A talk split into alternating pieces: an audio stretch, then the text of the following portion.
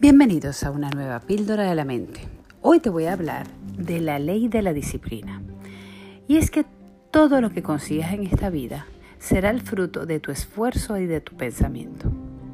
El tiempo que le dediques a las cosas, la energía, el orden en el que las hagas, las rutinas que tengas, tus rituales, te van a llevar a conseguir unos objetivos u otros, unos resultados u otros. Entonces es muy importante que comprendas cómo funciona la disciplina.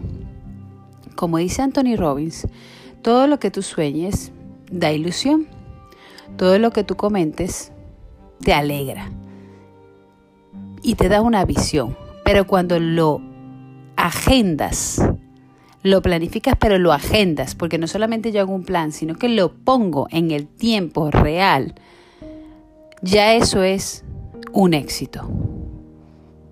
Entonces, ¿cómo estás empleando tu tiempo? Te hablo hoy de la disciplina, pero también te hablo del sacrificio. A mí la gente a veces me dice, es que yo no tengo tiempo. No tengo tiempo, no tengo tiempo, pero los ves que, por ejemplo, escriben comentarios en, Instagram, en Twitter, en las distintas redes sociales. Entonces, si no tienes tiempo, ¿cómo te ves una serie? Si no tienes tiempo, ¿cómo ves el Instagram? Si no tienes tiempo, ¿cómo estás publicando fotos de que estás aquí o allí cenando? Y es que el tiempo siempre lo hay. Lo que pasa es que tienes que aprender a emplearlo. Tu día tiene 24 horas, 8 de ellas tiene que ser durmiendo y durmiendo un sueño de calidad.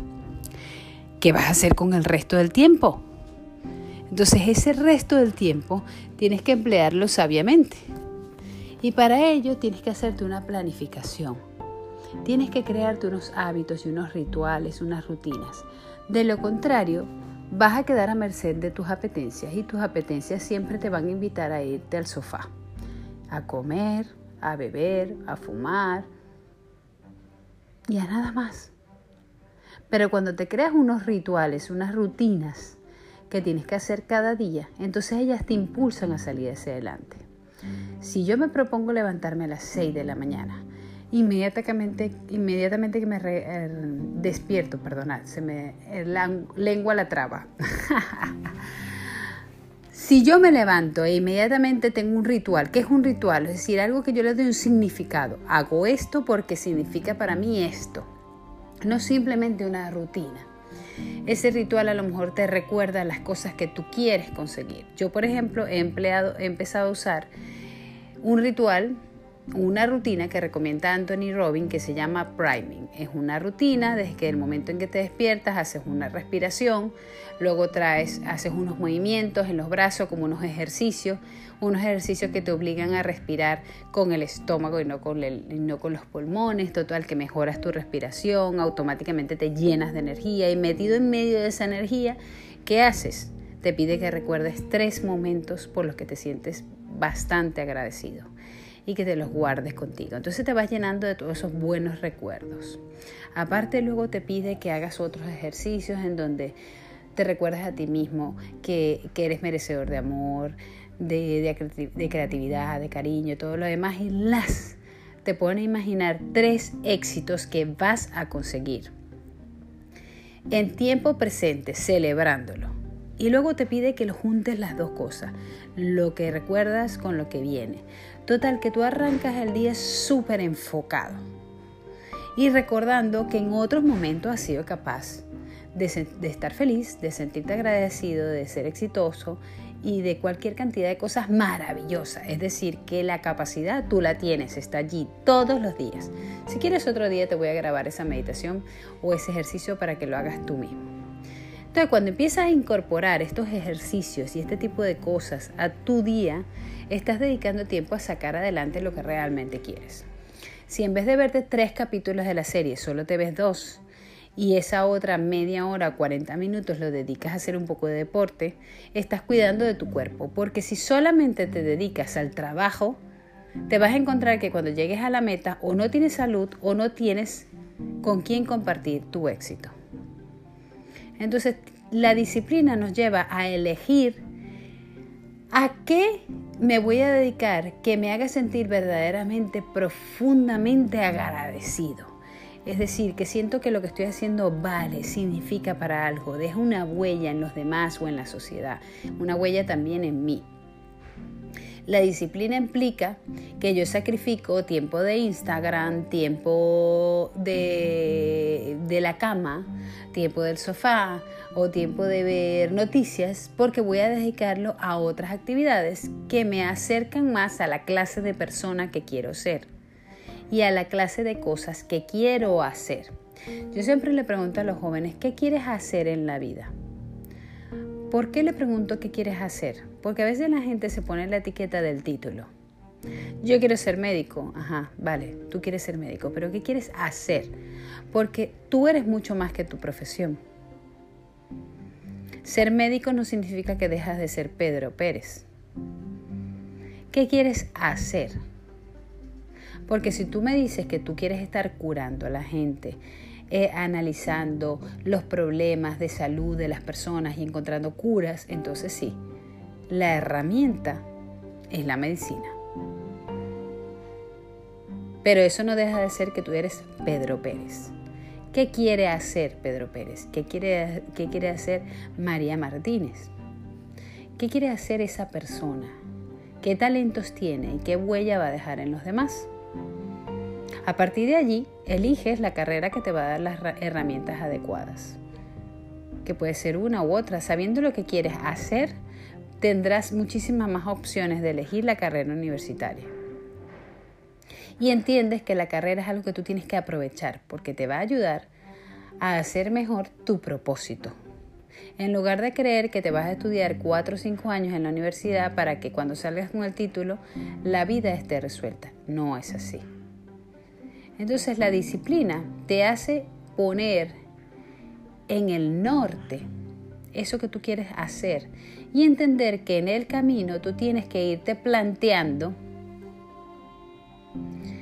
cómo emplear tu tiempo, tus recursos, tu energía, tus capacidades y disfrutándola cada día. Hoy me preguntaba una persona, ¿y qué pasa si te dedicas a una meta y no la consigues y luego te sientes frustrado? El problema es haber estado viviendo tu vida solo enfocado en la meta y no entender que el camino es parte de la meta. Por eso si tu meta es ser médico, cada día que vayas a la universidad es un éxito. Cada día que vayas a clase de anatomía, estás viviendo tu sueño. Cada día que te toque hacer una práctica, eres feliz. Porque tu meta no es tener el título, tu meta es vivir esa vida que tú quieres. ¿Notas la diferencia? Si tú quieres aprender a hablar inglés y tu meta es hablar inglés, cada día que pronuncias una palabra en inglés, ya tú estás viviendo esa nueva realidad.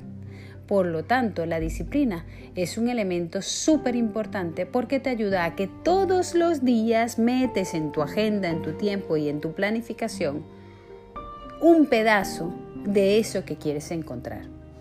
A mí me gusta mucho cómo lo planifica mi prima Andreina de Maracaibo, porque ella pone en su agenda diaria el tiempo que va a dedicar a cada cosa para que no se le olvide de que lo tiene que hacer. Es decir, ella sabe que si tiene cinco objetivos, a cada objetivo le tiene que dedicar cada día al menos media hora. Y no decir, no, hoy no tengo tiempo porque hoy como tengo que ir a tal cosa, lo pongo para mañana. No, ella entiende que tiene que agendarlo, que tiene que poner cita y tiempo para conseguir lo que quiere. De lo contrario, nunca va a haber tiempo suficiente. Entonces entiende que tiene que sacrificar otras cosas que le gusta. Por ejemplo, le gusta muchísimo leer y ella dice, yo podría estar perfectamente leyendo 5 o 6 horas. Entonces ahora entiendo que tengo que poner una pausa a ese hobby que me encanta para poder dedicarle tiempo a las otras cosas que también me encanta, pero sobre todo que me da una satisfacción de vida. Y es que existen dos tipos de placeres.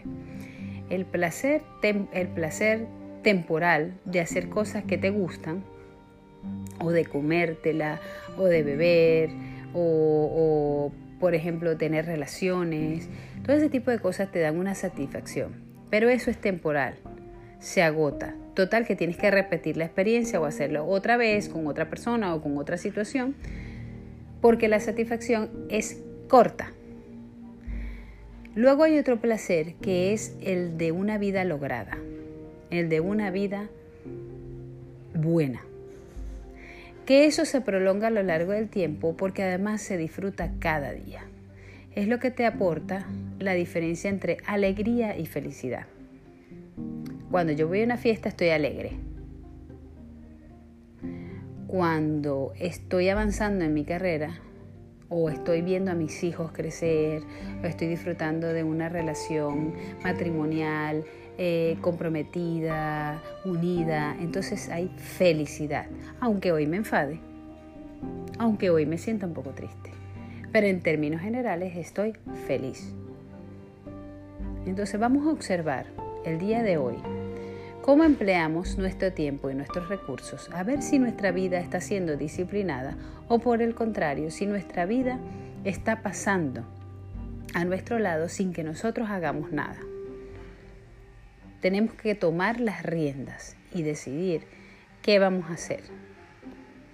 Porque en cada día de nuestra vida tenemos que cuidar de nuestros amores, de nuestros principios, de nuestros valores.